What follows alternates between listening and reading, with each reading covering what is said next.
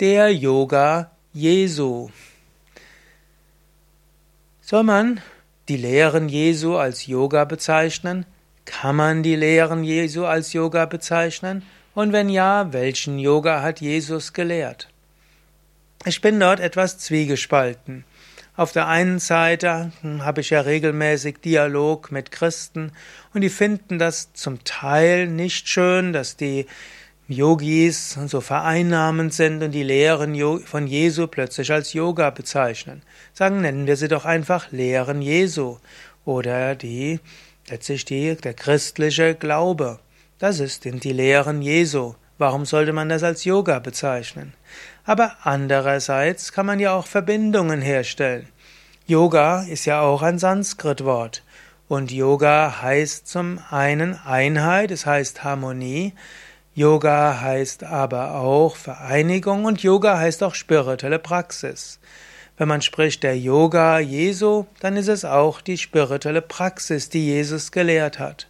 Und hierzu möchte ich ein paar Anregungen geben, unter dem Bewusstsein, dass ich jetzt nicht der absolute Experte auf dem Gebiet des Christentums bin. Ich habe keine Theologie studiert. Gut, ich gehe regelmäßig oder jetzt nicht mehr ganz so regelmäßig in die Kirche, aber ich bin auch als Yoga-Lehrender einige Jahre jeden Sonntag in die Kirche gegangen. Ich habe viel gesprochen mit Pfarrern, sowohl evangelischen als auch katholischen.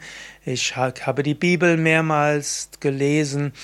Ich höre seit Jahren Hörsendungen von den Kirchen als Podcast und ich habe auch eine Menge theologischer Bücher auch gelesen. Trotzdem Jemand, der mehrere Jahre sich damit beschäftigt hat und für den der christliche Glaube letztlich seine Essenz ist, der weiß dort etwas mehr darüber. So bitte ich ja, um Verständnis und dass ich da gleich zu Anfang sagen muss, ja, ich mache das aus meiner Sicht und das ist eine beschränkte Sicht.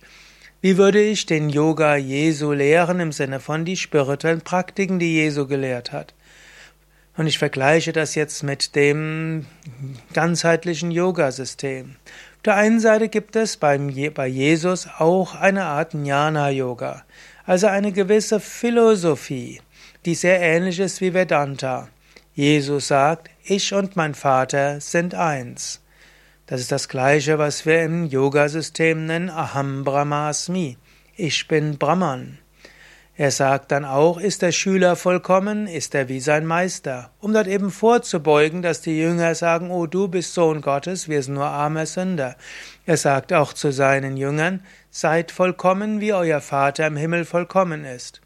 Oder nach einer anderen Lesart, ihr seid vollkommen, wie euer Vater vollkommen ist. Also, wie Gott im Inneren ist, so seid ihr auch im Inneren. Also das ist Jnana Yoga. Als nächstes finden wir natürlich bei Jesus eine ganze Menge Bhakti-Yoga. Liebe Gott über alle Maßen. Liebe Gott mehr als alles andere. Und diese Gottesliebe, die finden wir bei Jesus immer wieder. Er drückt sie selbst aus. Zum Beispiel, als er in Todesgefahr ist. Vater, lass diesen Kelch an mir vorüberziehen, aber nicht mein Wille, dein Wille geschehe. Und dieses reine Bhakti ist so stark, dass er auch immer wieder sagt, es ist die Liebe, die wichtig ist. Und sie ist wichtiger als Regeln. Nicht der Mensch ist für die Regeln da, auch nicht für die spirituellen Regeln, auch nicht für die religiösen Vorschriften, sondern die religiösen Vorschriften, die Regeln sind für den Menschen da. Und die Essenz der Religion ist Liebe zu Gott und Liebe zu den Menschen. Als er gefragt wurde, was ist denn die Essenz der Torah und die, also die Essenz der Religion? Und dann sagt er, liebe Gott über all deinen, über alle Maßen und liebe deinen Nächsten wie dich selbst.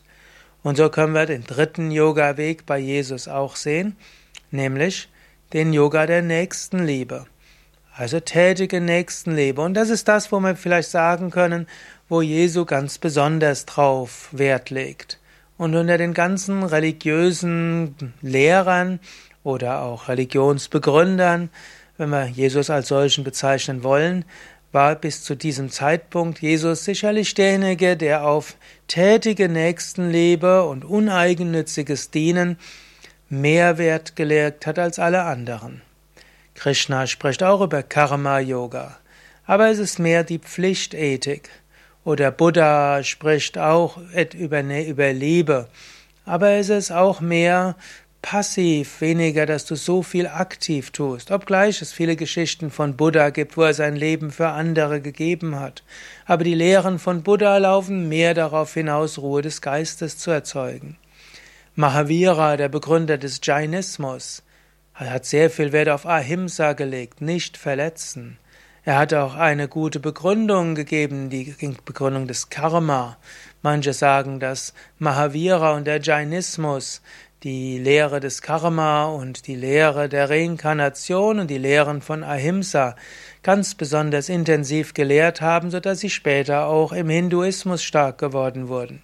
Ursprünglich war ja, waren ja Jainismus und Buddhismus nur Richtungen innerhalb des Hinduismus. Jesus es, geht es besonders um uneigennützes Dienen, um Nächstenliebe, wo er immer wieder sagt, derjenige, was, was ihr dem getan habt, dem geringsten eurer Brüder, das habt ihr mir getan. Und er sagt immer wieder, diejenigen, die Uneigennütziges tun, die sind denen überlegen, die sich nur an religiöse Vorschriften halten. So ist der, der Yoga Jesu Karma-Yoga. Und es ist auch Karma-Yoga im Sinne von verhaftungslosen Wirken. Er verspricht einem nicht, hilf anderen und du wirst belohnt werden, andere werden nett zu dir sein. Er sagt sogar, selig diejenigen, die verfolgt werden. Selig sind diejenigen, die von, denen von anderen Übles angetan wird. Also, er sagt, tut das Gute, aber erwartet nicht, dass deshalb die anderen euch Gutes tun. Der Yoga Jesu ist aber darüber hinaus auch ein Raja-Yoga, ein Yoga der Selbstbeherrschung und zwar der Beherrschung des Geistes. Jesus sagt ja, hm, zum Beispiel in der Bergpredigt, ihr habt gehört, dass gesagt wird, hm, wer begehret, also ihr sollt keinen Ehebruch äh, begehen. Aber ich sage euch, wer schon seines nächsten Weib begehrt, der hat schon Ehebruch begangen. Also es geht darum, den Geist zu beherrschen. Oder auch, man soll seinem Nächsten nichts Übles wollen, schon negativ zu denken über den anderen ist nicht gut. So hat also Jesus auch einen hohen, wir könnten sagen, ein hohes Ideal in Richtung Raja Yoga. Inwieweit Jesus darüber hinaus auch spirituelle Praktiken gelehrt hat, da gehen die Meinungen auseinander. Wir sehen zum einen, dass Jesus in die Lehre gegangen ist bei Johannes dem Täufer, der ja eine kleine spirituelle Gemeinschaft durchaus begründet hat. Er hatte Anhänger und die haben spirituelle Praktiken gemacht. Manche sagen, Jesus war auch verbunden mit den Essenern und die Essener waren Vegetarier, sie haben Meditationstechniken gehabt und anderes. Jesus hat ich glaube 40 oder 42 Tage in der Wüste verbracht und dort meditiert. Also muss er Meditation gekannt haben. Es gibt Traditionen, die sagen, dass Jesus in Indien war, in buddhistischen Klöstern Meditation gelernt hat. Andere sagen, er ist in die Lehre gegangen bei Yogis und hat Yoga-Übungen gelehrt. Es gibt äh, die apokryphe Schriften oder es gibt auch das, die Essener Schriften, wo jemand, wo es gesagt wird, dass dort einen Lehrer gab, der Vegetarismus gelehrt hat, Atemübungen gelehrt hat, Fasten gelehrt hat, Reinigungstechniken gelehrt hat, Körperübungen gelehrt hat. Ob das jetzt Jesus war, wissen wir nicht.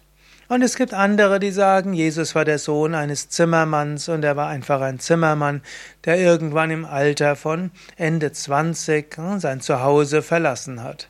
So wissen wir nicht sicher, ob Jesus auch intensive spirituelle Praktiken gelehrt hat oder nicht. Ich selbst würde es vermuten. Und ich würde vermuten, dass er auch hm, in diesem Sinne Kundalini-Yogi war, Energiepraktiken unterrichtet hat. Aber unabhängig davon, ob er konkrete spirituelle Praktiken gelehrt hat, außer zusätzlich zu den Grundprinzipien des Judentums, welches Gebet und Gottesdienste, Rituale mit einschließt Schriftstudium, ob er weitere gelehrt hat. Jesus, der Yoga Jesu ist in jedem Fall ein ganzheitlicher Yoga und umfasst Jnana Yoga, Raja Yoga, Bhakti Yoga und Karma Yoga.